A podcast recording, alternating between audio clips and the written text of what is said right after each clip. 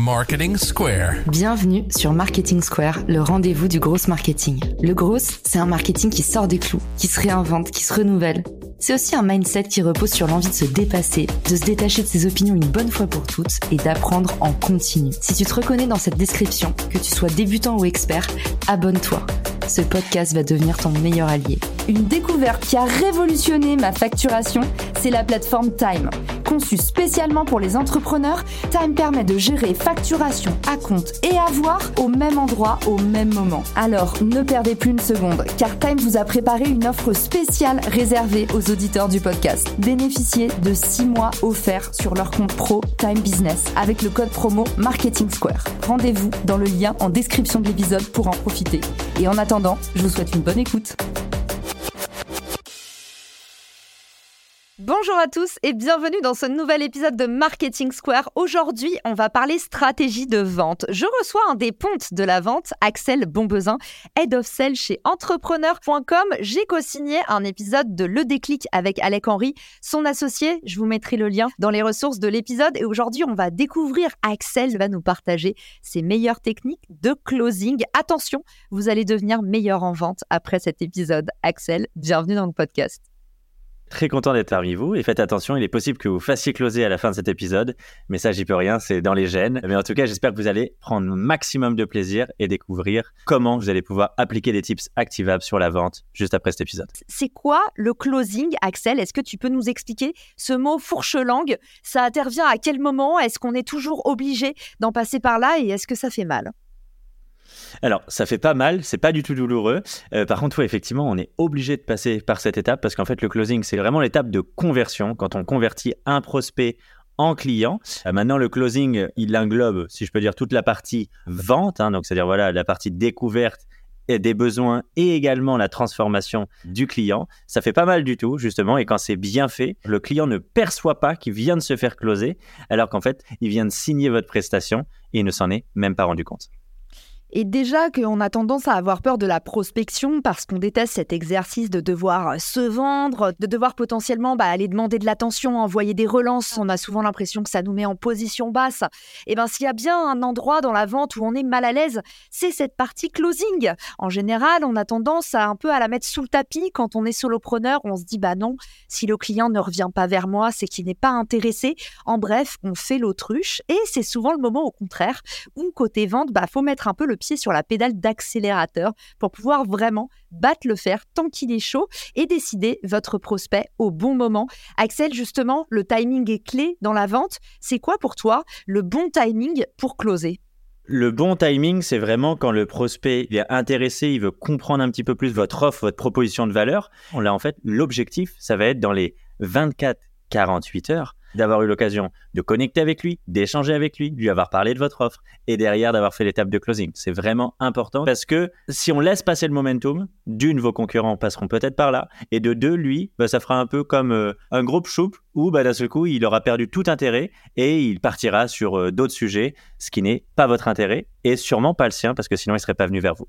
Alors faisons un peu euh, l'anatomie d'un closing. Tu vas nous dérouler une méthode en quatre étapes qui s'adresse à la fois au B2B et au B2C. Tu vas nous donner un peu les grandes règles d'or pour pouvoir bah, justement convertir ce prospect fortement intéressé et déjà qualifié en client. En général, il arrive d'où ce client? C'est quoi euh, en ce moment les méthodes qui fonctionnent ben écoute, il va y avoir deux, trois méthodes, on va dire. On va avoir la méthode organique, où donc tu crées du contenu sur les réseaux sociaux et les gens euh, cliquent par exemple sur ton lien Calendly et viennent directement euh, vers toi. Donc ça, c'est la méthode organique. Hein. c'est ultra confortable parce que les gens viennent vers nous et en plus, il y a eu pas mal d'étapes en amont de confiance et de crédibilité qui a été créée. Et après, il va y avoir toute l'étape d'ads, c'est-à-dire faire de la publicité, euh, que ça soit de la publicité en ligne, pour se faire connaître, pour que les gens viennent directement vers nous, et également des étapes de proactivité ou alors je vais envoyer par exemple des emails, je vais euh, faire des campagnes de téléphone, donc du call calling, pour vraiment connecter avec des gens,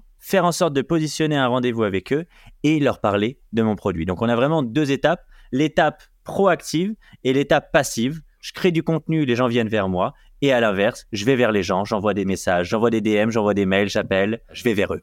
Première étape, et c'est comme toute relation quand on rencontre quelqu'un pour la toute première fois, on va connecter avec la personne. C'est quoi? Bah, C'est déjà se présenter, aller voir un petit peu ce que la personne fait. On peut maintenant facilement, grâce aux réseaux sociaux, avoir pas mal d'informations sur notre prospect. Hein. Donc on peut aller regarder son profil LinkedIn ou Instagram, on peut aller liker quelques photos, on peut lui envoyer un petit message, donc un DM ou alors un petit WhatsApp pour euh, justement lui dire Salut, ici Axel, euh, j'ai vu qu'on avait rendez-vous euh, demain à 14h. Bah écoute, en tout cas, je suis ravi de pouvoir échanger avec toi. Est-ce que c'est toujours bon de ton côté? Est-ce que le rendez-vous est bien noté? Et donc, en fait, déjà, rien que faire cette étape, bah, on a une étape où on connecte avec l'autre, on va avoir montré de l'intérêt et surtout, bah, on va avoir assuré que la personne sera présente à notre rendez-vous parce qu'elle va pouvoir re-regarder dans son agenda en mode Ah oui, oui, c'est bon, j'ai bien noté demain 14h. Qu'on va s'assurer, rien que par cette petite étape, bah, d'avoir moins de no-show. C'est-à-dire que des personnes qui ne se présentent pas à vos appels, c'est clairement le plus gros fardeau de toutes les personnes qui prennent des appels de vente.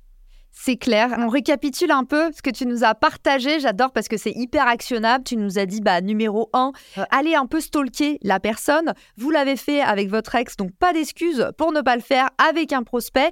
Allez regarder un peu sur les différents réseaux sociaux quelles sont les activités de cette personne ou les activités même de l'entreprise. La deuxième étape, c'est d'aller réchauffer le contact avec votre prospect. En gros, tu nous as dit, bah, laissez une petite trace de votre venue, un petit commentaire, un petit like. Évidemment, ne soyez pas weirdo. N'allez pas remonter les publications Instagram sur les dix dernières années, mais allez plutôt regarder les activités de l'entreprise et puis surtout commencer par donner. Je crois que dans la vente, c'est vraiment un leitmotiv. On sait que ça fonctionne. Euh, mettez des commentaires intéressants, taguez des gens qui pourraient être intéressés. Et puis, tu nous dis, pour aller plus loin, allez créer des échanges conversationnels directement depuis la messagerie. Et là encore, créer un lien si vous avez eu une automatisation juste avant que le rendez-vous a glissé dans votre calendrier, avoir euh, justement un petit message un peu sympathique qui dit Hello, euh, j'ai vu que tu avais pris rendez-vous pour demain, au plaisir de te retrouver. Bah oui, ça réduit effectivement les no-shows et puis ça te fait un contact de plus avec ton prospect. Et on sait que c'est aussi ça qui va créer les conditions de confiance qui permettent de mieux convertir. Une petite astuce sur les no-shows, c'est évidemment Calendly qui vous permet gratuitement, comme le sourire, d'aller mettre en place des rappels automatiques. Si vous voyez qu'il y a plein de personnes qui ne se pointent pas aux réunions, il y a plusieurs raisons.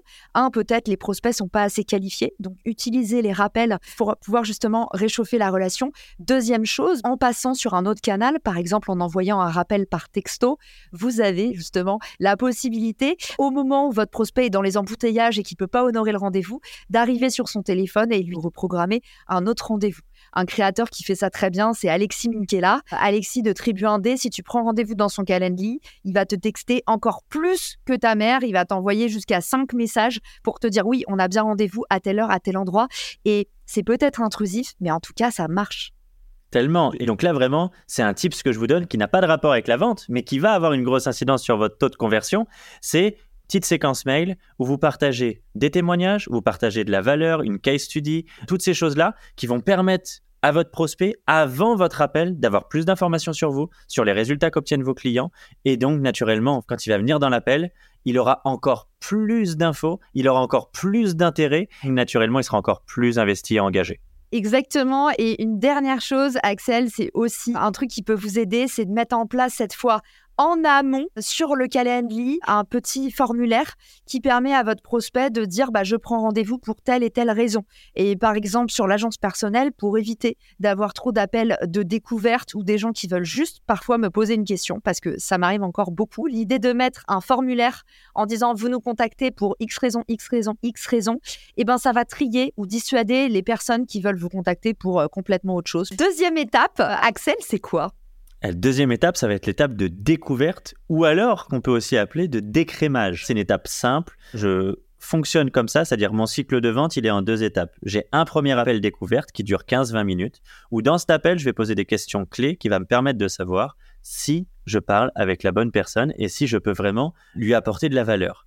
Parce qu'il n'y a rien de pire que de perdre son temps et de faire perdre le temps de quelqu'un en face de nous. Donc, cette étape-là, 15-20 minutes, on pose des petites questions clés, Qu'est-ce que tu fais dans la vie? Est-ce que tu peux me dire un petit peu plus sur tes objectifs? C'est quoi tes problèmes? Ça fait combien de temps que tu ça? Si on est la bonne personne, bah super. Phase de découverte et d'écrémage validée, on va pouvoir passer à la deuxième étape qui sera l'étape de transformation. Et si l'étape de découverte, elle n'est pas validée et qu'en fait on se rend compte qu'on ne peut pas aider la personne, à nous de la rediriger par exemple vers quelqu'un qu'on connaît. Exemple, euh, bah écoute, super Marie Astrid dans ce que tu es en train de me dire. Par contre, je suis pas un expert en personal branding. Je t'invite par contre à contacter Caroline Mignot qui fait ça beaucoup mieux que moi. Et là directement la personne, ok, elle connaît le bon interlocuteur. J'ai quand même pris le temps avec elle, mais j'ai pas investi trop de temps et trop d'énergie sur la mauvaise personne. C'est vraiment une étape de découverte et d'écrémage parce que c'est celle-ci qui vous fera gagner un précieux temps. Et n'oubliez pas, moi c'est ce que j'aime bien me dire chaque jour, j'ai le même temps dans mes journées qu'Elon Musk ou Bill Gates, mais eux sont milliardaires, donc il y a bien des choses qui font de différent que nous. Et en fait, ce qu'ils font de différent, c'est qu'ils ont une grosse priorisation de leur temps. Ils accordent beaucoup de valeur là-dessus, donc faites de même. Ne perdez surtout pas de temps avec des personnes qu'on pourrait dire curieux, touristes ou alors juste perdus et pas au bon endroit. J'adore et c'est super pratico-pratique. C'est parti pour la troisième étape. Troisième étape, et ben là en fait j'appelle ça moi l'appel de transformation. L'appel de transformation c'est quoi? Ça va être un appel où justement on va parler de notre accompagnement. Mais moi j'ai une technique bien précise. Je suis pas dans euh, l'ancienne école que j'ai fait moi-même, hein, donc je ne jette pas la pierre à celle-ci, où euh, je vais m'intéresser un tout petit peu à la personne et en fait la moitié de l'appel va être consacrée que sur mon offre. Je consacre 60% de cet appel, 60%, j'insiste là-dessus, sur ce qu'on appelle la questiologie. C'est quoi la questiologie En fait, c'est une science où je vais passer le plus clair de mon temps à poser des questions. Parce que justement, on appelle ça les trois pourquoi. Quand je dis à une personne, est-ce que tu es heureux aujourd'hui? Il va vous dire oui. Ok, mais pourquoi tu es heureux aujourd'hui? Ah, bah parce que j'ai eu une bonne nouvelle. Ok, mais pourquoi cette bonne nouvelle a eu cet effet sur toi? Ah bah parce que je l'attendais depuis longtemps, puis bah tu sais moi par le passé euh, j'avais vécu ça. Ok mais pourquoi tu as vécu ça par le passé? Et en fait je vais pas simplement avoir les réponses en surface. Ces réponses-là ne m'intéressent pas parce qu'elles sont pas suffisamment profondes et ancrées pour que je puisse bien comprendre la personne. Donc, je vais avoir besoin d'aller creuser. C'est ça la questiologie, c'est utiliser les questions pour obtenir les réponses et en fait pour faire en sorte que la personne se close elle-même. L'objectif, c'est ça, mais c'est vraiment clair. C'est pour ça que ça s'adapte vraiment à des personnes qui n'ont jamais fait de vente, qui sont introverties, qui sont pas très à l'aise à rentrer dans des grandes phases de négociation. Poser des questions, vous allez voir, c'est l'arme la plus absolue en closing parce que les gens vont vous apporter les réponses et vont avoir eux-mêmes les déclics pour se dire Ah ouais, ok, c'est ça mon problème, je sais pourquoi maintenant je dois passer à l'action. Est-ce que tu as des exemples un peu récurrents sur les objections les plus courantes, comme ça au hasard? Ton offre est trop chère. Pourquoi vous et pas un autre? Eh bien ça, c'est intéressant parce que ça, justement, je les ai rarement parce que je les désamorce dans ma phase de questiologie. Exemple, quelqu'un qui va vous dire pourquoi vous et pas un autre, ou il a par exemple déjà eu une mauvaise expérience avec un de vos concurrents. Moi, toujours, j'ai une question, c'est est-ce que tu pourrais me dire les critères que tu utilises pour sélectionner un partenaire en affaires. Donc là, il va nous lister les critères. Et donc déjà, moi, je vais savoir si par rapport à ces critères, je m'aligne ou pas à ça. Et si je vois que par exemple, la personne, elle a été déçue par le passé d'un partenaire, et donc en fait qu'elle a une crainte que ça se reproduise, je vais poser les questions suivantes en mode, ok, ça marche. Bon, c'est plus simple ce que je vais te demander avec du recul, mais maintenant que tu l'as, c'est quoi la question que tu aurais aimé poser pour éviter de te faire arnaquer par cette personne? Et en fait, elle va prendre le recul et l'information de se dire, voilà la question que j'aurais aimé poser, et je sais que si j'avais posé cette question et avec la réponse que j'aurais obtenue, je me serais pas fait avoir. L'avantage que ça a, c'est quand on laisse réfléchir la personne à cette question, en fait, indirectement, elle vous pose cette question. Parce qu'en fait, elle va exprimer la question qu'elle aurait aimé poser. Et moi, je vais répondre en amont, avant l'objection, à cette question. Et donc, l'objection n'existe pas. Donc vraiment, c'est ça, c'est anticiper les objections par les bonnes questions. Euh, le c'est trop cher, on le sait en amont. On peut venir comprendre c'est quoi ce qu'elle a prévu d'investir, c'est quoi les derniers investissements qu'elle a réalisés, et surtout c'est quoi ses objectifs pour après en fait venir rationaliser toute cette objection. Et l'objection, bien sûr, il faut pas mal le prendre. Au contraire, c'est un bon indicateur. Quand il y a une objection, ça veut dire que la personne en face de vous, elle est quand même réceptive. Justement, elle a mis un pied dans le plat de votre accompagnement, de votre offre. Et donc maintenant, il va juste falloir s'assurer de lever toutes les barrières. Comme dit Jean de la Roche-Brochard, un, un VC émérite et bras droit de Xavier Niel, il dit en fait euh, la négociation, la période euh, la plus passionnante, elle commence à partir de l'objection. Donc c'est finalement là que vous devez euh, prendre toute la passion du monde à vendre. C'est à quel point vous êtes un fin observateur ou un fin auditeur des problèmes de votre client. Mon ancien beau-père était un ponte de l'immobilier et il m'avait dit un truc qui me fait toujours rire aujourd'hui et je trouve que c'est tellement vrai. Il m'avait dit les meilleurs vendeurs sont ceux qui parlent le moins. Finalement, je m'en rends compte quand je fais des appels de vente. C'est peut-être moi parce que je pense que je suis tellement bavarde que je peux dissuader n'importe qui. Je remarque qu'au final, le peu d'exercices de vente que je fais, c'est vraiment moins je parle, plus je vends. Mais clairement, et moi, tu sais, mon père m'a répété toute mon enfance une phrase qui m'a marqué. Tu sais, Axel, on a deux oreilles et qu'une bouche c'est pour écouter deux fois plus qu'on ne parle. Et clairement, c'est ce qui fait la différence dans la vente. Et d'ailleurs, il y a des super outils pour ça. Il y a des outils, par exemple, de visio comme Vowel ou Mojo qui vont permettre d'analyser à la suite d'un appel la répartition de paroles. Et moi, c'est ce que je fais avec mes closers, avec mes commerciaux. Moi, ce qui m'intéresse et là où je vais analyser un appel, c'est quand je vois que le closer, il a parlé autant le prospect, voire plus. Ça, pour moi, c'est rédhibitoire. Il y a eu un gros problème dans l'échange. Il faut vraiment que le temps de parole, ça soit 70% euh, le prospect qui parle et 30% vous uniquement. Et un autre bon conseil qu'on pourrait ajouter pour ceux qui nous écoutent et pour évacuer aussi cette erreur de débutant, outre le fait de moins parler que son interlocuteur, c'est commencer par écouter l'autre. Et souvent, on a des vendeurs qui se précipitent dans la démonstration de leurs produits, leurs services. Et c'est pareil, j'ai envie de dire, les meilleurs vendeurs, ils savent écouter d'abord. Et à chaque fois dans votre vie que vous avez des gros deals à faire, prenez cette habitude de d'abord commencer par écouter, comme on dit souvent dans la vie, winner speak last. Le gagnant parle en dernier. C'est valable aussi dans la vente. Clairement. Et par rapport à ça, tu vois là où ça fait beaucoup de sens, c'est qu'on se rend compte que le gagnant, comme tu dis, il parle en dernier. Mais moi, je passe le plus clair de mon temps à rien avoir envie de vendre, en fait, à être détaché de la vente. Pourquoi?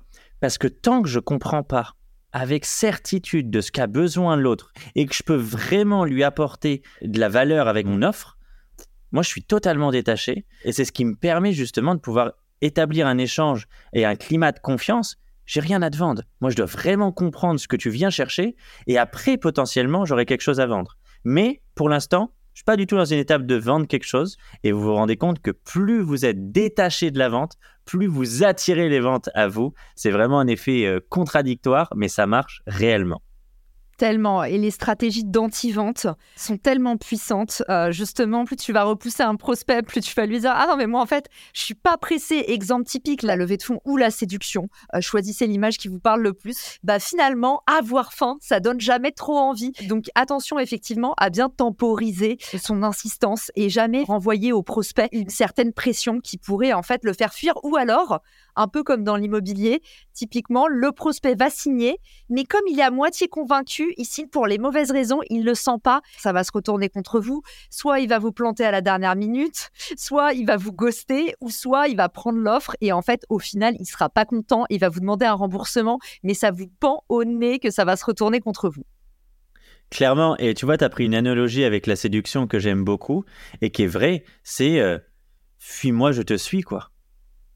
Et c'est clairement ça. Plus on est détaché, plus nous, par contre, d'un seul coup, on va se dire, OK, vas-y, je m'investis là-dedans. Quoi. Donc, ouais, clairement, c'est vraiment ça. Exactement.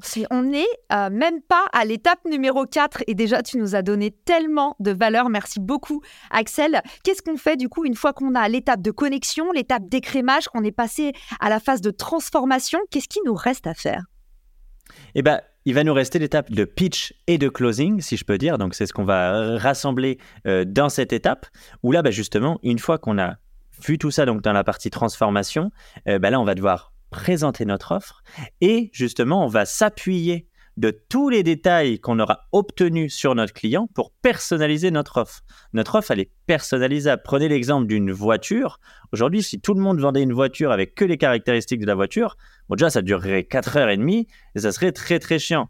Par contre, si en fonction de ce que vous avez entendu dans dans l'échange. C'est puis vous savez, donc là, nous aujourd'hui, on a une voiture, c'est un cabriolet. Donc ça vous permet justement, par rapport à ce que vous me disiez, de partir en vacances ou partir en week-end avec madame, au beau jour, profiter, euh, avoir les cheveux dans le vent et là, avec la crinière de feu. Avec madame, t'avais pas le droit, Axel. C'est vraiment tellement un cliché du commercial avec la mallette. C'est vraiment le cliché, mais, euh, mais c'est important. Par contre, souvent, le commercial avec la mallette a aussi, de, si je peux dire, de bonnes bases. C'est parce qu'en fait, il faut personnaliser ce que vous présentez et le ramener en fait et le relier aux objectifs et aux besoins de votre prospect. Ça, c'est capital. Et en fait, après, il va se passer l'étape du closing. L'étape du closing, c'est quoi? C'est très simple. On va dire à la personne, OK, maintenant, comment tu te positionnes par rapport à mon offre? Parce qu'il y a beaucoup de personnes qui ont peur de ça et qui savent pas comment finir leur appel. Mais en fait, c'est très simple. Euh, il va bien falloir un moment que l'appel se termine. Donc, posez la question à la personne de OK, bah écoute, qu'est-ce que tu en penses de mon offre? Et à partir de là, comment souhaites-tu procéder? Et vous allez vous rendre compte que rien qu'avec cette phrase, ça change totalement et vous allez avoir des gens qui vont vous dire OK, bah let's go alors que j'ai vu plein de commerciaux euh, pas savoir quoi dire. Puis, bon, bah écoute, moi, ce que je te propose, je vais t'envoyer euh, un mail récap à la suite de notre échange. Et puis, bah, on peut se reparler la semaine prochaine. Non, non, change juste de phrase. Enlève-toi cette croyance. Lors d'un appel, la personne, si vous avez respecté toutes les phases, vous avez bien connecté, vous avez bien compris ses besoins, vous avez la bonne proposition de valeur au bon moment et que vous respectez le momentum qu'on a parlé au tout début avec Caroline, ok, bah, elle est en, en capacité de vous dire oui ou non. Et ça, ça vaut aussi bien dans le B2C que dans le B2B. Hein. C'est pas grave que vous ayez une offre à 2 ou 300 euros ou aussi bien une offre à 15 euh, ou 30 000. Hein. À la fin de cet appel, la personne, elle est en capacité de vous dire oui ou non. Et c'est ça qu'on va venir chercher. C'est sur l'étape de closing, on va venir chercher un oui ou un non. On va pas chercher un peut-être parce que le peut-être va nous induire en erreur, va nous emmener dans un cycle décisionnel super long. Et non, nous, on veut qu'elle puisse se positionner. Donc, ça sera oui, ça sera non. Et peut-être qu'il y aura des objections, et ce sera le moment de les traiter. Et donc, justement, de venir comprendre derrière ces objections, qu'est-ce qui se cache, qu'est-ce que vous n'avez pas encore traité et soulevé avec votre prospect, et donc d'être en capacité d'y répondre.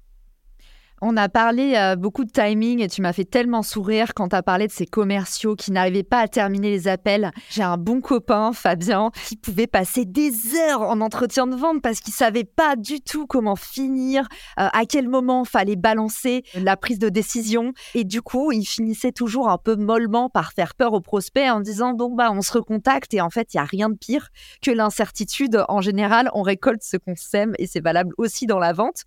C'est quoi, selon toi, la bonne durée de ces appels de closing? C'est quoi ta religion, toi, là-dessus? Je vais dire qu'il n'y a pas d'école, il n'y a pas de timing prédéfini parce que tout va dépendre aussi de ce que vous vendez. Euh, bien sûr qu'un appel, exemple, pour une offre à 250 euros, où on est engagé de la même manière, ça, ça change pas, c'est sûr et certain, mais on va pas y investir le même temps. Moi, j'estime que un bon appel, par rapport à ce que j'ai pu moi analyser et ce que j'ai pu faire également, j'ai vendu des offres euh, vers les 1000 euros et actuellement je vends des programmes à 48 000, donc il y a un gros gap. Pour autant, le délai que j'aime, ça va être entre une heure et une heure et quart. Quand vous êtes dans une heure, une heure et quart, vous êtes sur un timing pour moi qui est parfait pour respecter le flow. Et le flow, c'est quoi? C'est cet état un peu de grâce où tout se déroule sans accroc. C'est ni trop long ni trop court. On a eu le temps de dérouler un petit peu entrée, plat, dessert comme au restaurant. On a eu le temps de prendre un digestif. On a eu le temps d'apprécier. On a même eu le temps de prendre un café à la fin. Et il n'y a pas eu ce truc de on a attendu entre les plats. C'était long, c'était chiant et euh, on n'a qu'une envie au final, c'est de rentrer. On a mal à la tête. Non, non. Au final, on a passé un super bon moment. C'était ultra agréable. On n'a pas vu le temps passer. Et justement, on arrive sur euh, bon, bah alors on fait quoi? On y va ou pas? Et la personne vous dit oui, et on envoie un contrat et, let's go. Et je pense honnêtement, Axel, qu'avec toutes les billes que tu nous as données aujourd'hui, on a deux fois plus la motive qu'avant de faire des bonnes réunions de closing. Est-ce que tu as un peu des phrases magiques pour aider ceux qui voudraient se lancer à mieux performer? Alors, des phrases magiques, je ne sais pas, mais en tout cas, des, mots qu'on pourrait euh, bannir. C'est par exemple, je pense. Rien que ça, c'est rédhibitoire parce que quand quelqu'un vous émet un problème et que vous dites bah ouais, écoute, je, pense qu'on peut qu'on peut le résoudre. Bon, Donc ça fait vraiment le truc de ah oui ok donc je parle vraiment pas avec un, professionnel, il n'a pas de certitude vraiment sur le fait qu'il peut m'aider. Donc ça, ça serait vraiment le premier mot à bannir. Et le deuxième mot qui est contradictoire, mais bon déjà n'arrivez jamais en retard à un rendez-vous. Vraiment, on a 30 secondes pour faire bonne impression et si on arrive déjà sur un retard, c'est pas bon. Mais on peut avoir prévenu en amont, la vie est faite d'aléas et ce n'est pas grave. Par contre, le mot que vous devez enlever de votre bouche, c'est je suis désolé. Ne dites pas au début d'un rendez-vous, écoute, je suis désolé euh, pour le retard, merci d'avoir euh, patienté. Non, dites plutôt à la personne en arrivant à un rendez-vous et si vous avez quelques minutes de retard, c'est Salut euh, Caroline, bah écoute, merci d'avoir patienté. Et d'un seul coup, ça change totalement la dynamique en fait. On passe d'un je suis une victime à je suis désolé à merci d'avoir patienté. Ça change totalement le discours et le body language. D'ailleurs, la dernière chose que j'aimerais dire là-dessus, le cerveau ne comprend pas la négation.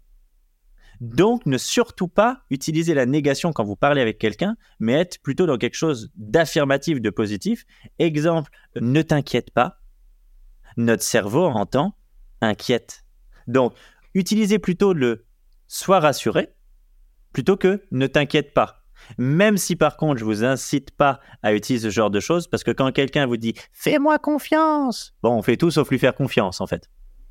En tout cas, ce que tu dis sur euh, la négation et l'effet boomerang de la négation, c'est très vrai dans une négociation. Et souvent, je peux te dire que j'ai le non automatique et j'ai beaucoup bossé ce truc-là parce que quand tu dis non à quelqu'un, tu crées une opposition, tu lâches un froid, tu lâches un blanc, tu crées une distance entre toi et l'autre. Et si tu prends l'habitude, un peu comme au judo, d'utiliser la force de l'autre pour l'emmener dans ton mouvement, si tu apprends à dire oui mais à la place de non, ne serait-ce qu'avec ce tout petit outil, tu vas devenir bien meilleur en négociation. Et je vous donne des exemples tout bêtes. Avec une ado à la maison qui vous dit euh, Je veux aller à la soirée dentelle et rentrer à 4 heures du mat. Au lieu de lui dire non, tu ne rentreras pas à 4 heures du mat. Essayez. Oui, tu peux sortir, mais je veux que tu sois rentré à minuit. En fait, c'est pareil pour votre client qui va vous dire bah je trouve que c'est cher, c'est trop cher. Vous allez dire bah oui, je comprends. C'est un certain budget, mais d'un autre côté, comme a dit Axel par exemple tout à l'heure, bah, le retour sur investissement est présent. Ou oui, c'est un certain budget, mais on propose le paiement en plusieurs fois. Oui, c'est un certain budget, mais on pourrait par exemple faire en sorte de commencer avec la phase 1 et 2 et passer ensuite à la phase 3 et 4 une fois que vous avez libéré plus de budget. Donc, il y a plein de façons de mener à bien une négociation, mais déjà appliquer ce petit outil tout simple, ça va vous permettre de devenir meilleur dès demain. Totalement. Et là où je rebondis et là où ça fait beaucoup de sens, ton oui mais, c'est parce que oui mais est beaucoup plus fort qu'un non. Par contre, aujourd'hui, vous allez sûrement être confronté à des noms. Et la règle d'or que j'ai à vous conseiller, c'est déjà d'une, ne jamais prendre le nom personnellement. Il ne vous dit pas non à vous, il vous dit non à lui, il se dit non à lui-même ou à votre offre, mais pas à vous déjà. Et en anglais, non. Ça s'écrit no, ça se dit no. Et no, ça veut juste dire new opportunity. C'est une nouvelle opportunité d'aller creuser, d'aller comprendre pourquoi cette personne-là vous dit non. Et ça va être vachement intéressant. Ça va être intéressant parce qu'en fait, on va venir comprendre si c'est une objection. Ou alors, ça va être vachement bien pour vous en mode, OK, pourquoi il me dit non à moi et oui à mon concurrent? Donc ça va vous remettre en question sur est-ce que vous êtes suffisamment bon en vente Ou est-ce que votre produit est suffisamment bon Ou alors, est-ce qu'il y avait des éléments que vous auriez dû mettre en amont, euh, que ce soit du marketing, de la communication, qu'aurait fait que la balance se serait inversée et soit passée d'un non à un yes? J'adore. Axel, pour clôturer cette méthode, j'ai ouï dire que tu avais un filtre anti-bullshit. Qu'est-ce que c'est que ça? Et ouais, un filtre anti-bullshit, en fait, c'est bah, se dire que dans tous les cas, les humains se racontent beaucoup d'histoires. Ah, ils veulent toujours faire paraître la situation plus belle qu'elle ne l'est, ou alors ils veulent pas euh, se regarder dans un miroir et euh, voir la réalité en face. Et en fait, moi, euh, bah, j'ai développé un filtre anti-bullshit où je n'autorise pas les gens à me raconter une connerie. C'est-à-dire que je vais leur dire, t'es pas sérieux, tu, tu, tu te rends compte là de ce que tu es en train de me dire, ou tu comprends bien que je suis pas en train de te croire. Et je prends souvent l'exemple d'un enfant qui aurait mangé plein de chocolat, qu'en aurait plein autour de la bouche, vous arrivez face à lui et euh, tu lui dis bah t'as mangé le chocolat il dit bah non non je pas mangé de chocolat alors qu'il en a plein autour de la bouche. Là en fait votre rôle en tant qu'adulte c'est c'est pas grave qu'il ait mangé du chocolat mais par contre c'est de lui faire prendre conscience de Bah si, dis-moi la vérité, tu vois bien que tu peux pas me mentir, ça se voit, c'est comme le nez au milieu de la figure en fait. Bah justement, moi j'estime que c'est de la bienveillance de faire ça, c'est écoute cette fois-ci, les autres le font peut-être, mais moi je vais pas t'autoriser à me raconter des salades. Pourquoi? Parce que c'est pas bénéfique pour toi et t'en as pas besoin aujourd'hui. Donc vraiment, dis-moi la vérité, qu'est-ce que tu veux vraiment faire?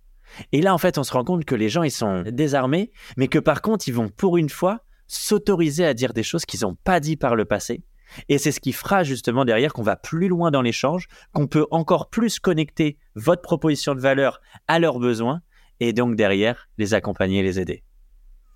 Est-ce que tu penses qu'on peut rattraper quelqu'un qui nous a dit non? Imaginons qu'on arrive à la fin du closing et le client, il te dit que en fait, pour une très bonne raison. Il va pas passer à l'achat. Typiquement, dans 90% des cas, c'est en fait c'est très intéressant, mais il faut que je vois avec euh, la personne en charge des budgets. Ce sera dans tous les cas pour l'année prochaine. Technique de ghost euh, fréquente. Est-ce que tu mets en place un plan de relance comme les gouvernements ou pas? Ouais, bien sûr, carrément. Alors, je sais pas si c'est comme les gouvernements, mais en tout cas, c'est vraiment quelque chose de massif. Comme je te le disais auparavant, pour moi, un nom, c'est new opportunity. Donc c'est, ok, il y a une porte qui est fermée, mais il reste une porte ouverte. Donc je vais aller enfoncer la porte ouverte. Il n'y a pas de souci. Et généralement, ce sont les meilleures clauses. C'est euh, quand la personne au début vous dit non et que derrière va vous le transformer en oui. Le dernier en date que j'ai en tête, c'est une personne qui m'a dit euh, faut que j'en parle à ma femme. Ok, ça marche, mais aujourd'hui, si on déconnecte ta femme de l'équation, est-ce qu'elle a tous les tenants et les aboutissants de notre appel? Bah oui, non. Est-ce que elle te soutient dans ton projet? Bah non, pas beaucoup, elle n'est pas en adéquation totale avec ce que je fais. Ok, d'accord. Donc en fait, tu as demandé un conseil à une personne, mais est-ce que c'était la bonne personne pour, te, pour à qui poser ce conseil? Et en fait, la réponse à la fin, c'est non, et le non se transforme en oui. Je prends toujours l'exemple. Si aujourd'hui, tu t'apprêtes à te marier euh, avec ta compagne ou avec ton compagnon, est-ce que tu vas vraiment aller demander un conseil à la personne qui a divorcé quatre fois? Non. D'ailleurs, on fera un petit épisode dans Marketing Square sur la stratégie du Yes Man. Euh, si ça vous intéresse, n'oubliez pas de vous abonner au podcast pour progresser en vente sans vous en rendre compte. Vous connectez avec Axel que j'ai eu la chance d'avoir pour inviter aujourd'hui et qui crée plein de contenus hyper intéressants sur la vente. Axel, dis-nous justement où est-ce qu'on peut t'envoyer le courrier du cœur, le courrier des fans après cet épisode de Marketing Square. Eh bien, écoute, après euh, cet épisode, moi, là où je suis le plus réactif, ça sera sur LinkedIn. Vous pouvez m'envoyer un message avec grand plaisir. Et euh, justement, là-bas, vous allez retrouver encore plus de tips et d'astuces. Mais déjà, ce podcast, je sais que là, on a envoyé pas mal de petites pépites sur le closing. Et donc, faites-en bon usage parce que euh, vous allez voir votre taux de conversion exploser. Merci Axel, merci à tous pour votre écoute. On attend vos retours avec impatience et venez nous faire un coucou sous le post LinkedIn si vous avez des questions ou si vous voulez tout simplement congratuler Axel. Merci à tous et à bientôt dans un prochain épisode. Ciao Si cet épisode te plaît, tu peux le partager en me taguant ou lui laisser 5 étoiles sur Apple Podcast. Marketing Square.